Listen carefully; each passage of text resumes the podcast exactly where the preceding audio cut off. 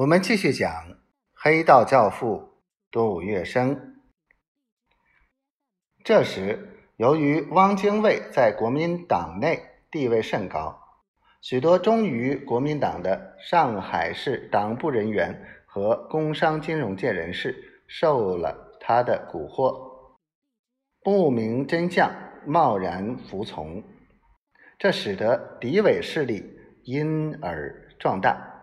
而国民党在上海的组织几乎为之整个动摇。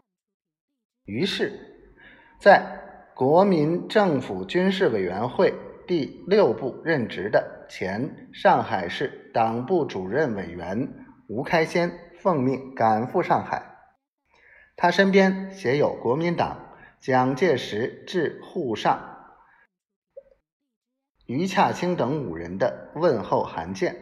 行政院长孔祥熙写给上海银行界领袖李富孙、秦润清等私函十余封。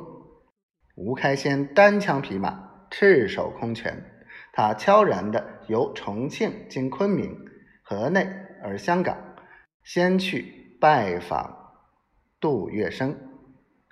这时，徐彩成充分利用其天时地利。与人和，已成为杜月笙在上海的方面大将。为了许多机密任务，他经常往来于上海、香港间。一九三九年十月，徐彩臣香港回了上海，不到两天，杜月笙照例下午过海去告罗士打会客办公。他正和翁佐清。胡旭武商议事情，猛一抬头，看见徐彩成神色匆匆的推门进来，饿了一饿，便问：“你不是刚刚回去吗？怎么又……有一件紧急大事？”徐彩成坐定下来回答：“不得不原船赶来香港。”什么紧急大事？杜月笙急急的问。徐彩成先不答，从怀中掏出一条一张字条，递给杜月笙。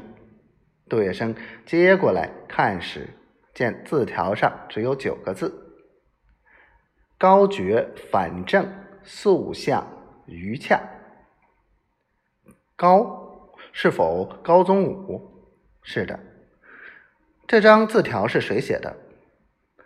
是黄素初先生。请徐继兴写的。黄素初是哪一位？他是进步党梁启超财政经济方面的智囊，又是老日本留学生，跟东洋人关系很深。从前当过国会议员，抗战之前做过生意，因为经营失败，跑到日本去隐居。